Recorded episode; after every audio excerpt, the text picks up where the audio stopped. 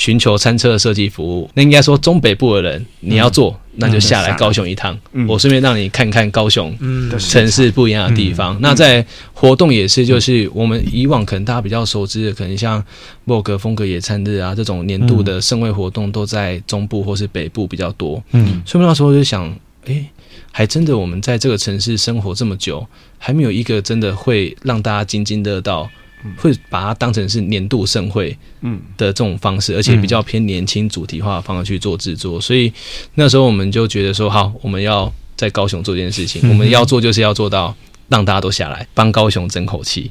帮自己所在的城市争一口气，然后它其实可以。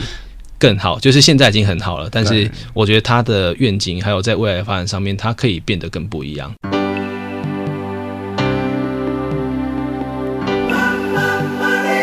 欢迎收听《南方生活》。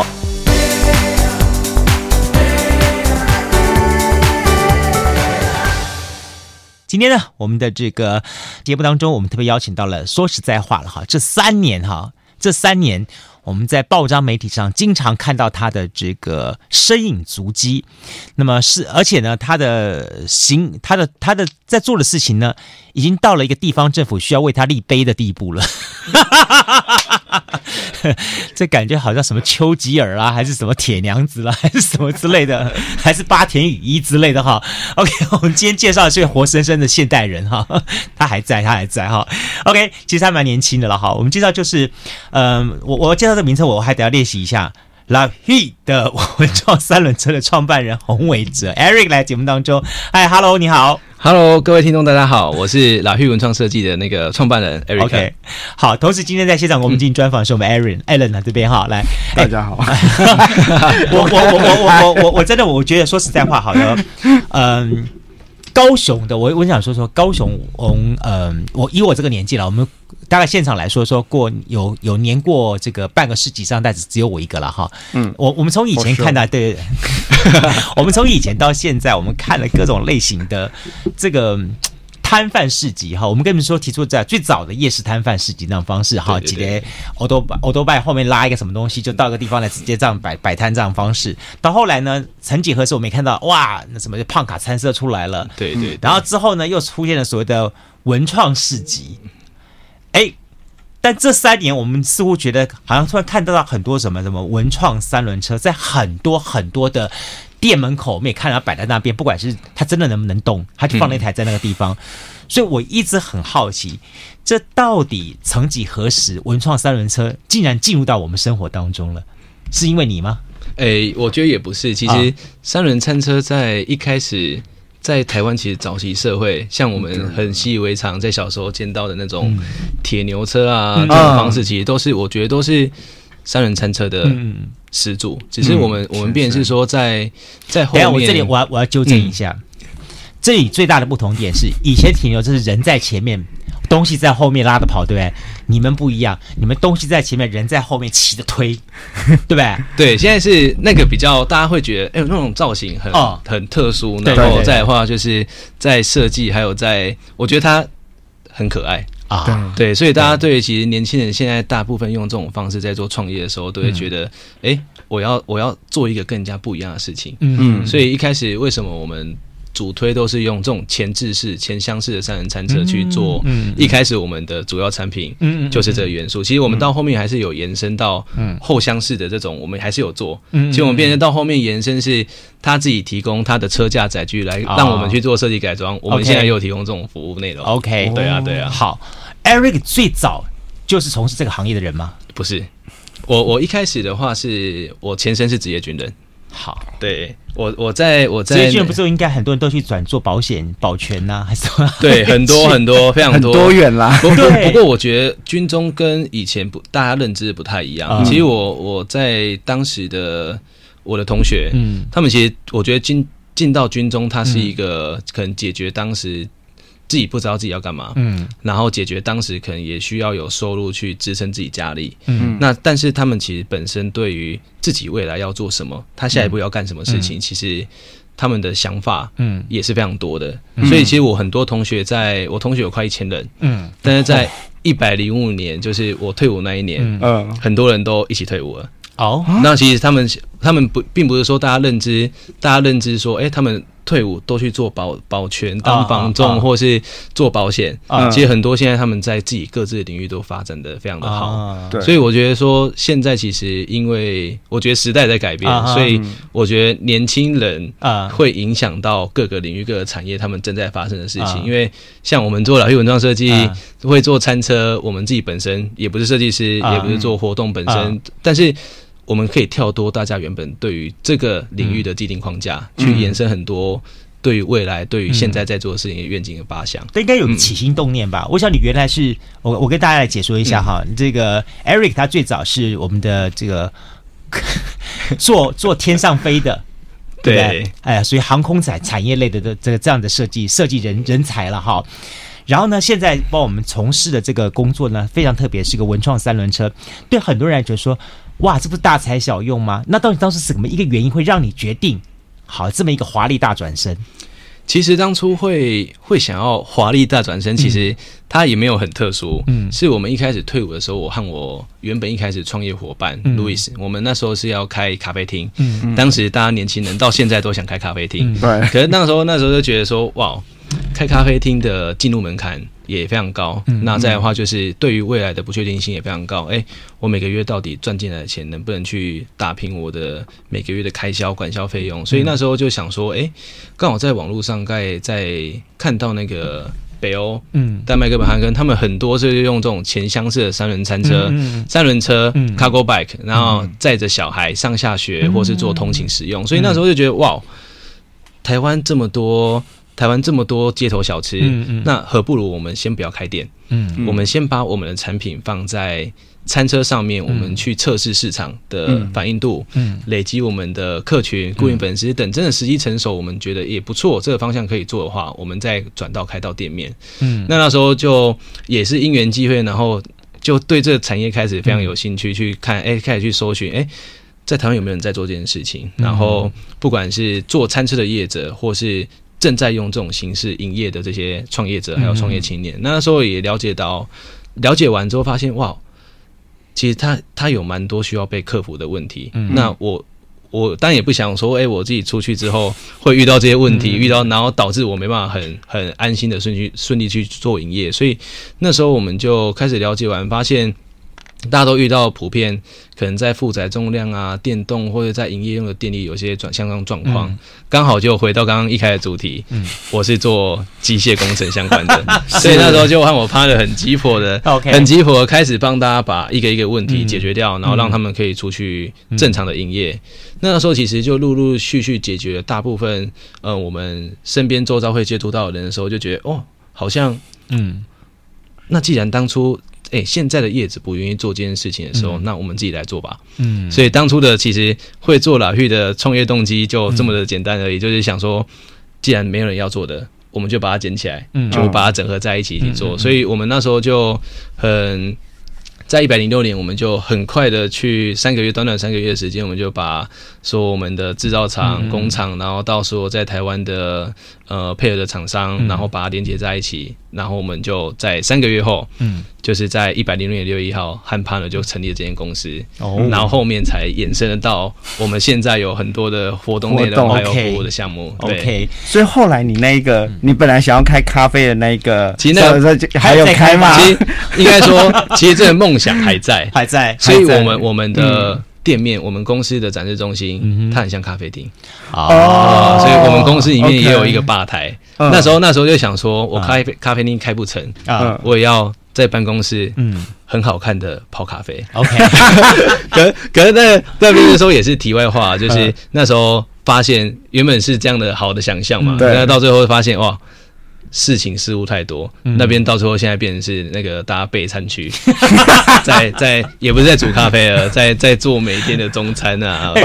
我我我我我刚刚才听到一点说说，原来在老旭你们的这个跟你们来看这三轮车，看这些文创三轮车的过程叫做赏车。嗯，就一开始你们的定位就把它当做就是来，嗯，它就是一个。一个 project 专案的这种感觉，不是一个好像说大家我随时随地都可以看得到的东西这样子。对，当初其实为什么会用赏车的方式模式，是因为其实我觉得它并不是这么简单，来到现场或在网络上面下一个单，嗯，把餐车交出去这么简单而已。它其实我们要很进入、很深入了解。客户的需求是什么？嗯嗯，他要他要他要做的营业项目，这些这些资讯内容，我们都需要，还有他的想法，要怎么样跟设计去做整合。嗯，所以我们会用赏测方式，是因为我们不希望在同一个时段来非常多人。嗯，但是我都没有办法很专注、详细的依照他的营业需求去帮他做相关的建议，还有资讯介绍。所以那时候就觉得，呃，我应该要一对一。它大概时间我们有测试过，就是大概需要一个小时到一个半小时的时间，哇，才可以完成整个比较完整的流程，然后去协助我们的想要用餐车创业这些客户，他呃要要以什么的方向，要以要准备什么事情，那接下来他可能交车完之后，他该怎么做？嗯，所以这边是说会用赏车的原因，就是希望我们站在客户立场。他们一定是会，我希望我们能提供什么样完整的资讯服务给他们，所以我们希望我们花在客户的时间都是都是一对一，嗯，可以很完整。那在一开始协助他们在方向的确定上面，他们可以很不用去想太多，嗯，我们便是帮他把功课做好，给他功课，他把功课做好之后回来找我们，我们就可以很快的帮他把这些相关的想法、营业的需求把它做整合，然后协助他赶快。呃，把餐车设计完，然后投入到市场去做运作。这一个半两个小时时间之内，你通常会跟他们介绍些什么东西呢？其实一开始我们在一开始介绍的时候，都会、嗯、呃，在前一年，嗯，前一年半的时候，我都会介绍规格、车子规格啊，嗯嗯嗯、它的负载重量啊、电动这些相关的事情。不过到现在，我们也因为客户的演变，还有客户的需求之后，我们比较会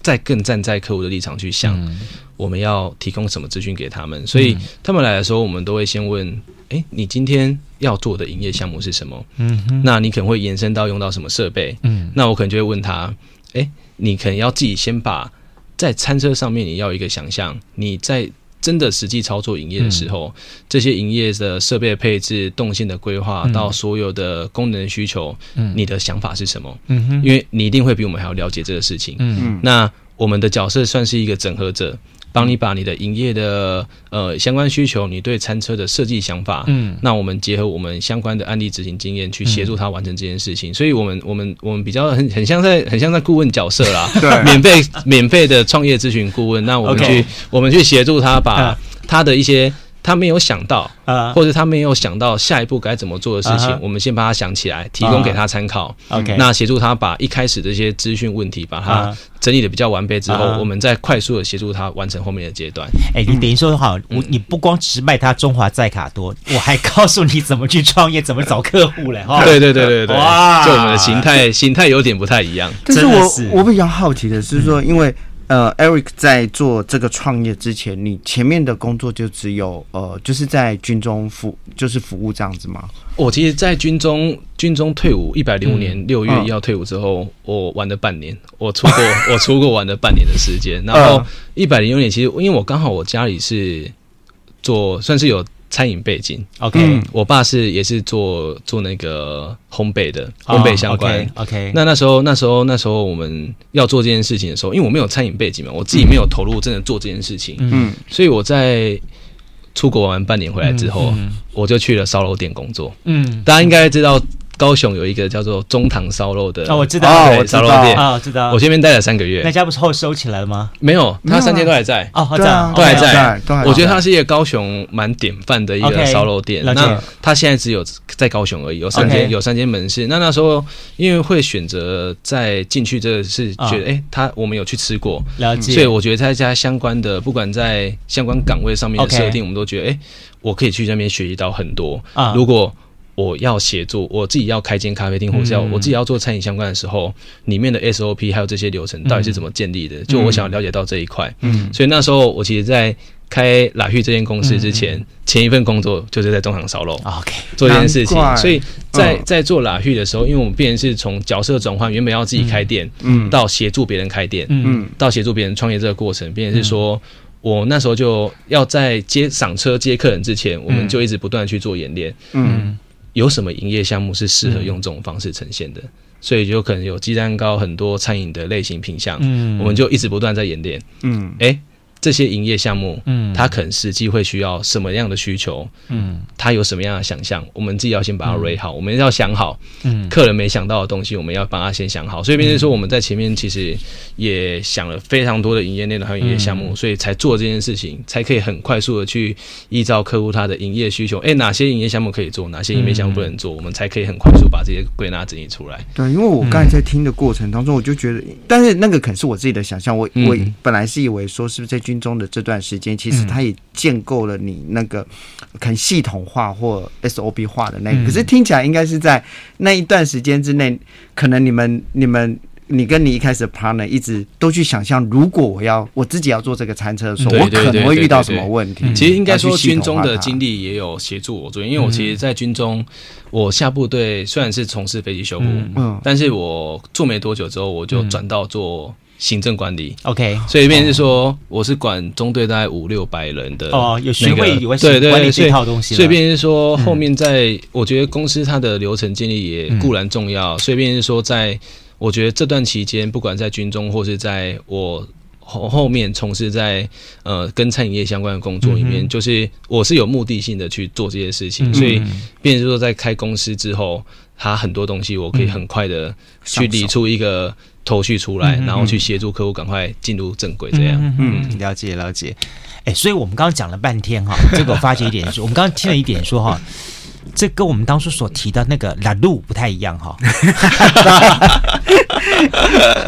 杜哥要先让那个 Eric 讲一下他的名字对对对对对对对对，我们大家都一听到那个拉路，那个拉路，那个拉路。其实我们其实我发觉到现在说，不只是不只是这个名词念错，我发觉说我们一开始对它的定位有点不太一样。是，好，我们一开始认为说它它就是一个协助大家做，比如说三轮餐车啦，好，顶多提供一些 service 服务啊什么这样的东西，其实并不是。嗯，好，它扩延到很多很多它之后的事情，这点我也要请 Eric 跟大家来说明一下。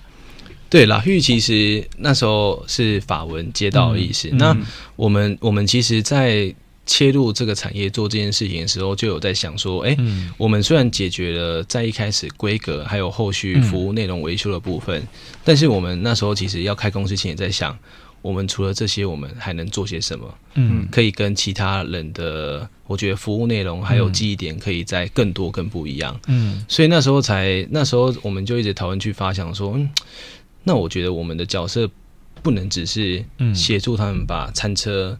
设计完，嗯，给他们而已，嗯，因为对于创业人来讲，我觉得是把餐车交给他们之后，嗯、对他们来讲才是挑战的开始。没错，对，对，所以，所以，所以，所以在在这个这个时间点，我们就觉得说，哎、欸，也因为自己很爱逛活动，嗯，逛市集、逛活动，然后很爱出国，嗯，然后看到，哎、欸，国外其实在活动的这些规划生命力其实非常的强。嗯、那时候我们就觉得说，国外有很多 food truck。嗯。的餐车的嘉年华，还有餐车市集，可是在，在在台湾当时还没有人做这件事情，所以又结合说，当时候逛我们自己逛活动，嗯，都觉得哇，没有吃的，没有喝的，没有休息的地方，没有音乐表演，我觉得好像就没有这么去游的方式，可以很享受这个环境带给你的活动带给你的氛围，嗯，所以所以变成是说，我们就很快的很快的想说，哎，我们要怎么样？提供后续的服务，协助他们，嗯、呃，被看到，嗯，然后协助他们可以在市场上存活的更久，嗯，所以我们就把活动这个元素放到里面，变成是说我们想要借由活动，然后让大家让这个城市的人很快认识到他们。之外，嗯、也可以透过活动启发大家对于餐车的想象，OK。嗯所以，总之一切，我们都要感谢那个 slogan，叫做“华纳不只是华纳”，为什么？带给太多年轻人那个启发了，你知道吗？就说大家不应该只是做到那个名词上的本业，对，我们还可以去构思，他还可以再干什么东西。透过这种所谓的有点像是多元化的发发想的时候，才能让这个本业有更多的一个粘着度跟连结性。不然他永远只能做单一事项，那很快就被淘汰掉了。对对对对对，对，这也是你们建立一个很好的护城河。我觉得这也是很棒的一个想法。不然的话，一般来说，这个这个会觉得说说做做做文创餐说，哎，哪家搞不好哪家机械公司什么东西，他们也来做，做做就就就进入了市场了。可是当你们拥有好更多的一个企划力或者辅导创业力的东西呢，在里面的话，我觉得它可以。创造出来的这个不只是护城河的概念东西，那它也会让其他的人想要进入到市场的时候，也会去思考说：哦，我我可能没有办法做到这么多东西。而且前面的前置那一段时间，你辅导那边可能你也获取到很多经验，然后他们也可以从中去学习到这一件，并快速上。因为我们角色其实是跟客户。嗯，互相成长，真的，我们互相去从彼此的身上去学习到很多经验，然后优化这个经验之后，再去协助下一个，对。他的这个状况可以变得更好。我刚刚 Eric 讲了一句话，我非常的认同，就说好，当他客户活得更好，他们越强壮。对，对，是的，这肯定，对，肯定是这样的东西。对，好，那么现在进行节目是大创业家，我们的创业难不难的节目。今天节目现场邀请到 Lahid 的这个呃。应该说这叫做创办人，有人说叫主理人，反正就是，总之就是他开始这一切的东西哈。执行长，对对对，洪建哲、亚历克、Eric 来节目当中跟大家来共同开杠聊天哈。等下节目当中我要跟他来聊其他的话题，包含了说，OK，我我也会相对的，我也会想了了解到说，嗯，你为什么选择该从高雄开始？当然，除了你是高雄人这个理这个理由因素之外，你。呃，应该还有一些原的其他的原因想法，对对对。欢迎收听今天现场节目。今天节目线上，我们的那么邀请到了，呃，这个是来自于我们高雄在地的哦，这个创业人。那么对很多年轻人来说呢，他是一个圆梦的代表。那么当然在另一方面的话，对地方上的很多的不管是公公部门或者是企业单位来说，这是一个完全全新的一个新事业。所以我们今天特别邀请他来跟那节目当中跟大家来做一个分享。邀请到就是 Lahid 的这个创办人。洪建哲 Eric 来节目跟大家现在开刚聊天。好，刚刚每个前面聊到有关于 Lahid 的一些想法，那么包含他自己的一些做法部分。那么接下来我谈一下说好了，我自己也会比较好奇一点，说呃，在辅导我们的餐车业者这个创业的过程当中，嗯、我们刚刚也特别提到说说，你们不想只是单纯的做一个呃。很单纯，就是做一个搭造的这样角色，你们也想说做其他的一些东西，对不对？但是在这个做其他的过程当中，你势必要把大家的力量给串联结合在一起，同时去了解到每一个人的他们的特色的部分。对，我们这么说好了，一开始在你们辅导创业过程当中，你们是怎么样子跟他们去找到他们的最适合他们创业的那个 point 呢？我觉得一开始，嗯，我觉得跟我们一开始会做 Lahid 的。起因点很像，嗯，嗯，一开始我们先了解到的是用三轮餐车这种形式在创业的创业者，嗯，所以便是说我们在还没开公司之前，我们就一直去了解他们，嗯，诶，为什么这样做的动机是什么？嗯，那这样做其实实际上上路会遇到什么事情？嗯，那所以我们那时候就一直在发想很多事，因为我们自己原本一开始就是想要自己投入用餐车做我们自己咖啡店，本身就是一个点子，对，所以发想，所以那时候那时候那时候我们就想说，哇。如果我们自己要做的话，我们需要顾虑到什么？那其他人如果要投入到这个产业，要做用这种方式再再去做他要想要创业的这个内容的时候，他可以怎么做？嗯，所以我觉得，我我我觉得我们应该一开始的角色立场啊。不太一样。啊，对，所以便是说，我们可以更能感受到说，在创业的一开始，他需要什么，他需要什么帮助。啊，所以我们后面发想的东西有点算是角色互换的方式，就是我们会。站在我们会自己先设想啊，如果我们用这种营业项目去做制作的时候，可不可能成？对，它的可能性高不高？啊，那出去的时候会遇到什么样的问题？那它可不可以有克可以克服、可以解决的方式？所以就是我们一开始角色的定位有点不同，我们就会站在他的立场去想这件事情。那我们去发想很多很多，我们在帮客户做咨询介绍的时候，都会有客户说哦。哦，你想这么多，我都没有想到这件事情诶。但是因为会，我们会希望会希望想这么多，帮客户想这么多的元素、uh huh. 因素在于，其实呃，因为餐车它毕竟跟我觉得跟室内的装潢一样，嗯嗯，当我们确定好图面图稿之后，真的诗作做完了，嗯，你后面突然有一个想法。或是有一个问题点你没有想到、没有规划到的时候，嗯嗯、你后面要再改它的结构，嗯、改它的功能，嗯、或是改它的造型，嗯、就是一件非常困难的事情。我认同，通常都是要打掉重练。对对对对，办公室冷气会一直吹到你头上。对对对对对，所以 我觉得，所以所以我我我宁愿都是跟大家讲，我们不要很仓促的，你来。马上下定，然后说我餐车要在多久时间内出来？可能有些人有些创业压力，没有错。但是我们会希望，都会跟他们沟通，就是我们希望在做这件事情，虽然它的入门门槛，创业的资金不用投到这么高，但是我觉得要做就把一件事情做好。OK，所以在前面我觉得不能只有我们一直去帮他做发想，哎，你可以怎么做，或是怎么规划？我们会希望他也参与在这个期间。那。到后面，我觉得他才有一个属于他自己这个个人品牌特色的灵魂，嗯嗯嗯，底蕴在里面。嗯嗯当别人问他为什么要做这件事情的时候，他可以说出做这件事情的故事，嗯嗯嗯，很重要。没错，所以，所以我们我觉得我我们我们的角色有点像像 TED 在在说故事那种感觉，就是 就是要要创业者他本身要说一个十分钟之内说个故事出来，不然大家问哎要不要为什么要做这件事情？为什么想要这样做？结果你你你完全不知道你要打什么东西出来。对，那我觉得这就变成是你是只是为了做而做。而不是为了一个你想要坚持，我可能对于原食材的坚持，对于这个食物的坚持，我想要触及到更多人知道，或是有些人可能是，嗯，我们这里也有是餐车主他自己生过一场大病，嗯，然后觉得说在食材健康这件事情很重要，对，所以他才做来。投入做这件事情，所以他就讲得出他自己为什么要做这件事情的起因动机是什么。嗯、我觉得这是非常重要，因为我觉得你有一个理念，嗯、你有一个愿景，嗯、你才可以感动到更多的人去支持你。你知道吗？我很少说碰到我今天受访者，我几乎插不进话的感觉，因为觉得什么很有道理，你知道吗？有我们我们在中间的时候，我们都我们都有跟 Eric 聊说，他是一个非常好聊的。但我觉得 Eric 做的一件事情是很多。假设我是做这个事情，嗯、我就是赶快做。一台车给你，其实我的工作就是我赚到钱。其实你有点像筛子，就是你也在帮这些创业者筛出哪些你可能自己没想清楚。哎，你你有叫对方说说，比方说在沟通完之后，你就要跟对方说说，你真的不适合。你算了，你别做了。我相信他会有，因为我觉得他是一种很坚持的人。我蛮多的哎，啊，真的，因为我们不是所有客户来付钱，你不是因为看到这个人看起来很瘦弱，可能踩不动，这个两三下太阳底下就要倒了人。也没有，应应该说我们会先去协助他确认他的营业的样态适不适合用这种方式进行。嗯嗯，对啊，你说要把双麒麟机，或是把那种。载具很重的方式在上面做进行，或是他对于他自己要做的事情根本没有想法的时候，其实我们后续在协助他去做规划，我们会耗掉非常多时间成本在里面。嗯，所以便是说，我们我们希望来的客户他自己都对他自己要做的事情已经有先初步规划好。嗯，那我们其实就是协助他把他规划好的东西整合在一起，那协助他更完整，那再把。呃，我们对于设计上，对于餐车的想法、想象上面，嗯，加到里面、嗯、去，帮他把车子打造出来，嗯，而不是来找我，可能就是，哎，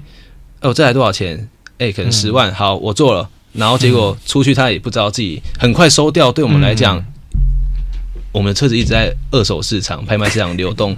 我自己看到都会觉得心情不好，因为你对它是一种作品的感觉，对情感啦。我觉得你对对那个你们自己出产的车，其实是对，因为我们一开始的动机就是希望借由餐车去翻转大家原本对于餐车既定或是摊贩既定的文化，嗯，然后再去翻转翻转城市的想象或是印象。所以，所以做这件事情，我觉得。到后面，我觉得是把它，我们都把它当一个作品啊。所以有时候客人很坚持一件事情，我们有时候会去很使命的，或是用我们的立场去说服他这样做会比较好。嗯，你这样做对于你后面可能在营业上、行销上，或者在一些品牌形象的呈现上面，将会比较完整。嗯，就我们我们会试着去。把大家的那个 focus，因为有些人可能就觉得说，哎，我在餐车上面我要做什么，我要把很多花样放上去。可是，其实，在后面我们在餐车设计上面，我们就是希望越简约越好。它要耐看，而不是抢眼。嗯，对，它要耐看，然后它可以被看得很长久。然后再也是我们后面其实，在一开始协助他们把这些东西都确定规划完之后，它后面要再转型到。开店面，嗯嗯，做连锁加盟，其实它的速度都可以非常快，而不会它是一个很像那个芒草的关系。它我随着风到处飘逸，他不知道自己要干嘛。那我觉得，与其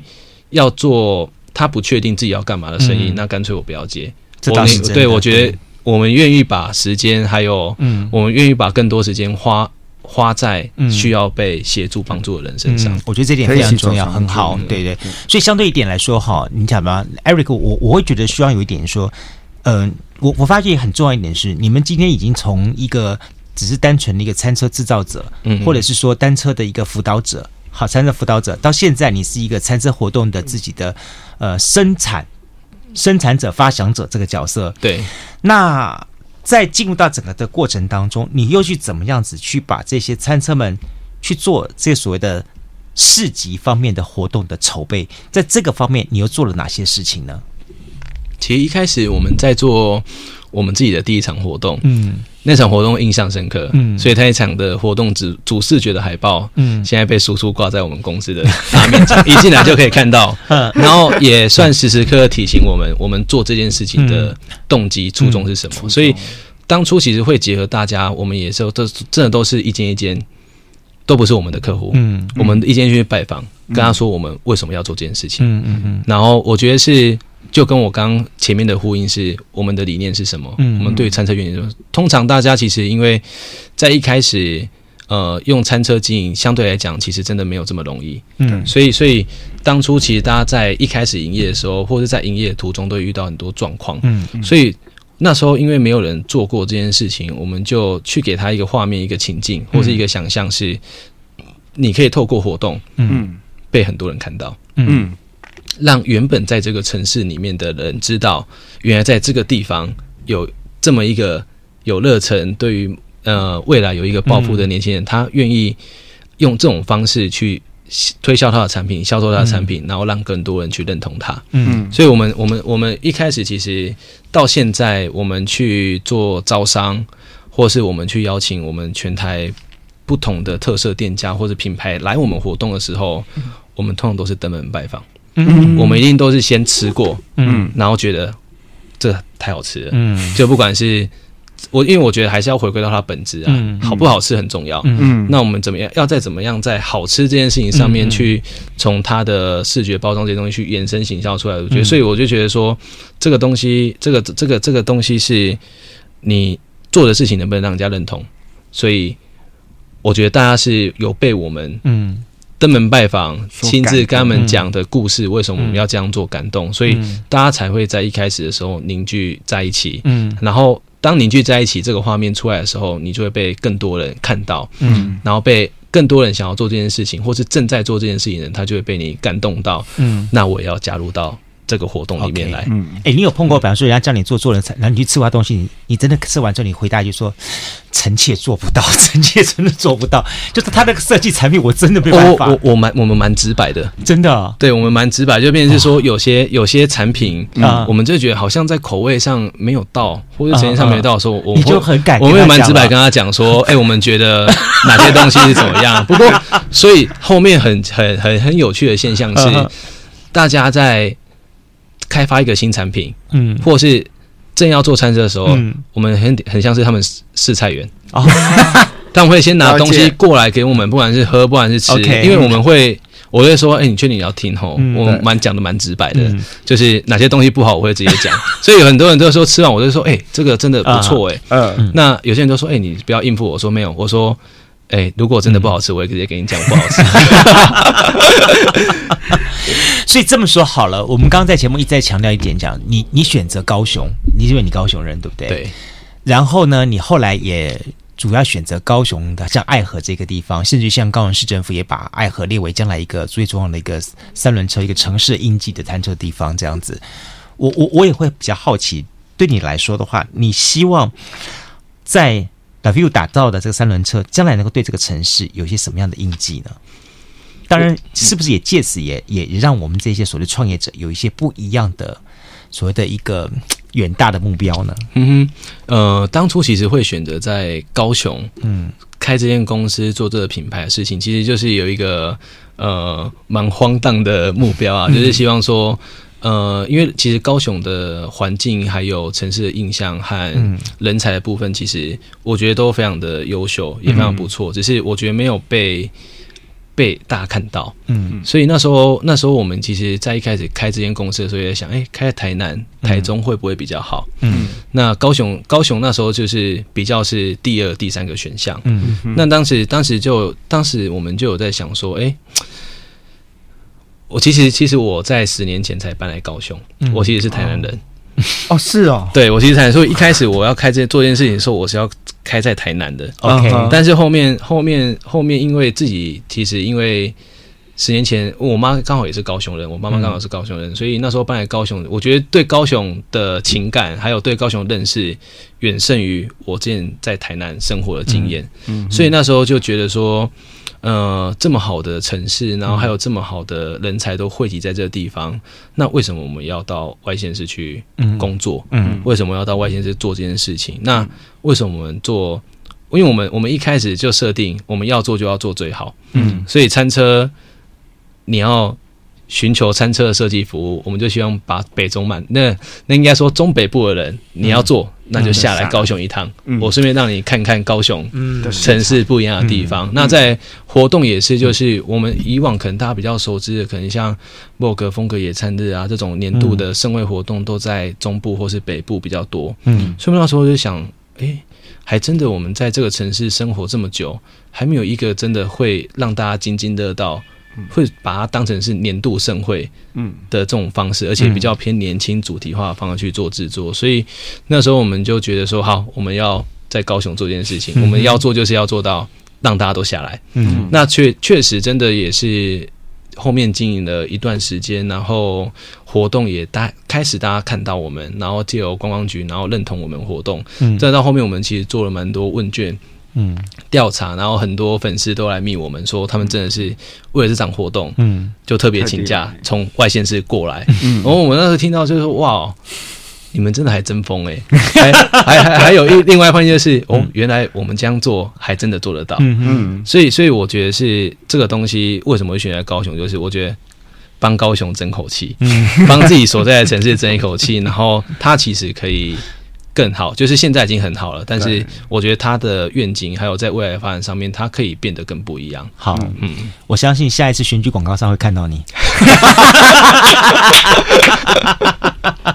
这句话很有很有蛊惑力哈，对，帮高雄出口气。好，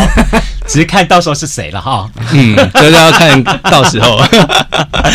好了，我们今天非常的高兴，也非常的感谢，好邀请到了是 Lucky 的这个创办人洪建哲 Eric 来节目当中哈。我真的真的我要讲一句话说，说今天是我第一次我访问当中访问了。这么准备了八道题目，竟然没有办法问，问完的。我我觉得应该还有很多东西可以跟 Eric 再聊，我觉得还可以再聊。对，我也希望说说再来，呃，也许我们可以从不同的角度，嗯，来请 Eric 来谈，不管是从创业好创业的角度，甚至于从产业的角度，甚至于从一个城市所谓经济发展的角度当中，你会有很多的东西可以慢慢去谈这些东西。嗯、对，对，对对，我觉得这个年轻人会有很多的想法。嗯、OK，好，今天再次感谢 Eric。同时呢，也带了这个阿关来节目当中哈。阿关都没有没有出声，一直旁边做笔记，我有看到。好，OK，再次谢谢你们，谢谢，谢谢大家，谢谢，拜拜。加入南方生活，勇敢选择过生活的开始。欢迎关注南方生活 Spotify，以及按赞、留言、分享脸书粉丝团。南方生活，我们下次再见。